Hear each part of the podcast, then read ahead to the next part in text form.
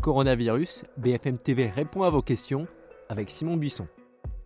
Conversation prise sur le vif avec une Parisienne de retour. J'ai l'impression d'avoir fait un saut dans le temps, quitter Paris à la fin de l'hiver, revenir au cœur du printemps. Deux mois d'une vie entre parenthèses, premier week-end de liberté. Déconfinement jour 5, salut à tous, vie quotidienne, travail, santé, pour nous écrire notre mail bfmtv, vous bfmtv.fr et le hashtag question bfmtv sur les réseaux sociaux. On commence avec cette question. Le premier tour des municipales organisé le dimanche 15 mars a-t-il accéléré la propagation du coronavirus? D'après une étude publiée dans le journal Le Monde, non, on ne peut pas dire que les élections ont accéléré l'épidémie. Il n'y a pas d'effet statistique du niveau de participation dans chaque département sur les hospitalisations ultérieures pour Covid-19. Mais ça ne veut pas dire bien sûr qu'il n'y a pas eu de contamination lors du premier tour. Écoutez les explications de Pascal Crépé, épidémiologiste et biostatisticien à l'école des hautes études en santé publique. Alors déjà, je voudrais commencer par euh, dire ce qu'elle ne dit pas. C'est-à-dire qu'elle ne dit pas qu'il n'y a pas eu de nouvelles contaminations qui auraient pu être évitables pendant euh, le, vote. Ce qu'elle dit, et c'est un peu ce qu'on voyait déjà, c'est que euh, ces contaminations euh, n'ont pas euh, contribué à accélérer l'épidémie et que typiquement on n'a pas vu euh, de, pic décalé sur les hospitalisations qui aurait été lié à cet épisode de, de vote des citoyens pour les municipales. Il y a effectivement eu de nouvelles contaminations, mais ces, ces contaminations ont été, leur nombre a été relativement faible et suffisamment faible pour ne pas accélérer euh, la dynamique euh, de l'épidémie. Mardi, Édouard Philippe a indiqué que les conseils municipaux élus au premier tour dans plus de 30 000 communes seront installés au plus tard le jeudi 28 mai. Dans les autres, la date du second tour en juin ou plus tard n'est pas encore tranchée. Une autre question maintenant. Concrètement, comment sont reconnus et remerciés les soignants qui luttent contre le coronavirus? Aujourd'hui a été publié le décret pour la prime à laquelle auront droit les personnels hospitaliers. Elle est de 500 euros pour tous les membres du personnel et de 1500 pour ceux ayant travaillé entre le 1er mars et le 30 avril 2020 dans les 40 départements les plus touchés ou dans des établissements ou services ayant accueilli des malades du Covid-19. Cette prime exceptionnelle est défiscalisée et exemptée de cotisations sociales. Elle devrait être versée en mai ou en juin grand maximum d'après la porte-parole du gouvernement. Emmanuel Macron veut aussi faire du 14 juillet une occasion supplémentaire de manifester l'hommage et la reconnaissance de la nation à tous ceux qui se sont engagés dans la lutte contre le Covid-19.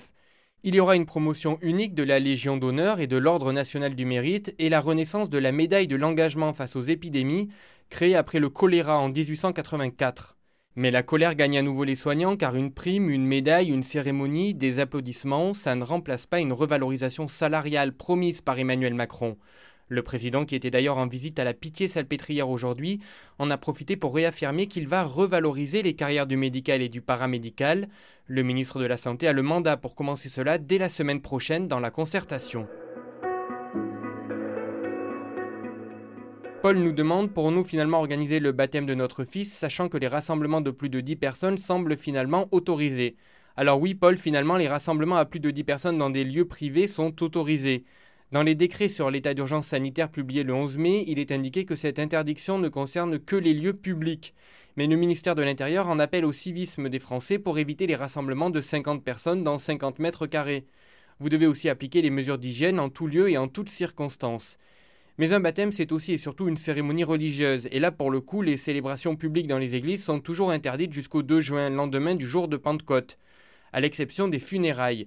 Des mesures sanitaires ont été proposées par les évêques. En Italie, les messes publiques seront à nouveau autorisées à partir du 18 mai. Les fidèles devront porter un masque. Une question de Mélanie à présent. Les plages de l'île-Dieu et des Sables d'Olonne sont ouvertes. Je ne comprends pas pourquoi les autres ne le sont pas. Mélanie, en fait, c'est du cas par cas. Les préfectures travaillent en concertation avec chaque mairie qui doit présenter son protocole sanitaire. Plusieurs plages ont rouvert ou rouvrent ce week-end sur la côte atlantique et méditerranéenne. Parmi les mesures obligatoires, les plages doivent rester dynamiques, pas de bronzette, pas de pique-nique, les sports nautiques sont par contre autorisés. Donc si vous ne craignez pas le froid, vous pouvez vous baigner. La mairie de la Grande Motte veut, elle, proposer l'expérience du bronzage sur la plage à l'ancienne via une plateforme de réservation sur Internet. L'idée, c'est de réserver un bout de plage de 2000 m2 découpé en zones identifiées par des cordages pour accueillir 250 personnes par groupe de 2, 4 ou 6 à la demi-journée. On termine avec Jean-Marie qui nous écrit Le cinéma me manque trop, est-ce qu'il n'y a quand même pas quelques salles ouvertes en France? Non, Jean-Marie, il n'y a aucune salle ouverte, elles sont toutes fermées administrativement. C'est une première historique, même pendant les deux guerres mondiales, des salles de cinéma restaient ouvertes. Le sujet de la réouverture des salles de cinéma est très sensible, car réunir autant de monde si près dans un endroit totalement clos, ça pose problème. La profession espère pouvoir réexaminer la situation fin mai en vue d'une éventuelle réouverture des salles cinq semaines plus tard, soit début juillet, sachant que le 1er juillet tombe un mercredi, jour de sortie des films, expliqué il y a quelques jours le Centre national du cinéma et de l'image animée au journal Le Monde. BFM TV répond à vos questions, ça continue sur BFM TV et bfmtv.com. Bon week-end déconfiné, restez prudents quand même, à lundi